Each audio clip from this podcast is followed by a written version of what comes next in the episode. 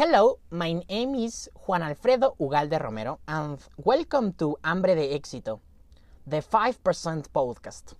Episode number 67 Success isn't a mistake. I'm going to share with you 8 steps to build the life you want.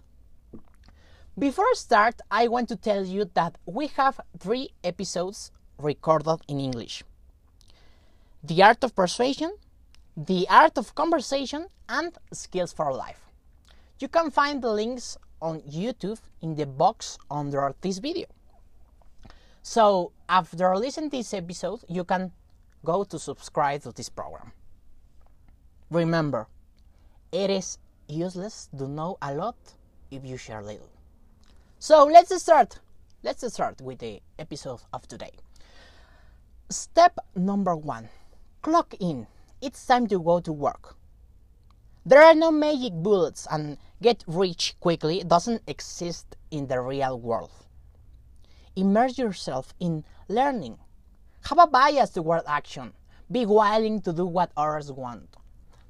Do this, and you won't need to look for results, they will find you.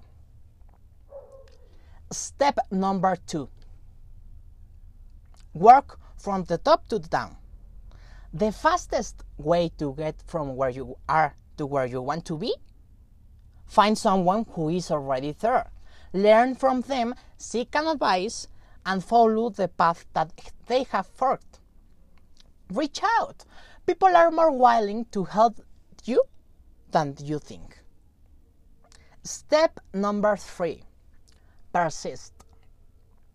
The bigger your goals, the more likely it is they will take longer to achieve. Most people fail when they quit right before their plan is beginning to work. By stopping, they never know how close they actually were. Be consistent. Keep going. Step number four build your personal brand. We are all selling something. Often it's ourselves, so give before you get. Provide value, be unique, be consistent. Once people know what to expect from you, they will come back for more. The best advertisement in the world is repeatable results. Step number five be persuasive. To achieve anything, you have got to be able to convince others to come along for the ride. Aristotle defined three critical elements of persuasion. Number one, ethos, like a synonym, synonym, uh, sorry, for of credibility. Pathos, like emotion, and logos, like logic.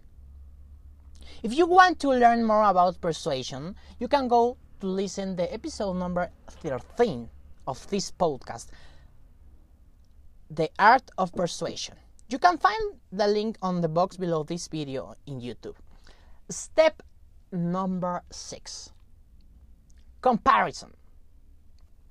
It's been said that comparison is the thief of joy. And it's true. Quit worrying about how you stack up against everyone else. The difference between those who have made it and those who haven't often comes down to two things time and effort. Put it in both.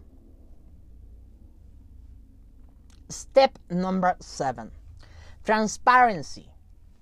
Get comfortable in your own skin. Be honest with the world about who you are and who you aren't. Trying to be everything to everyone is losing a game. Step number eight narrow your focus. You can do anything but know everything. I believe most people are capable of more than they give themselves credit for. The problem is focus. Instead of doing an okay job on 10 projects, let's change the world by doing a great job just in one. Thank you for listening this episode. And you can find me as Juan Alfredo Ugalde in all social media Facebook, Instagram, Twitter, and YouTube. You can find me as Juan Alfredo Ugalde. And remember, it is useless to know a lot if you share a little. Thank you so much.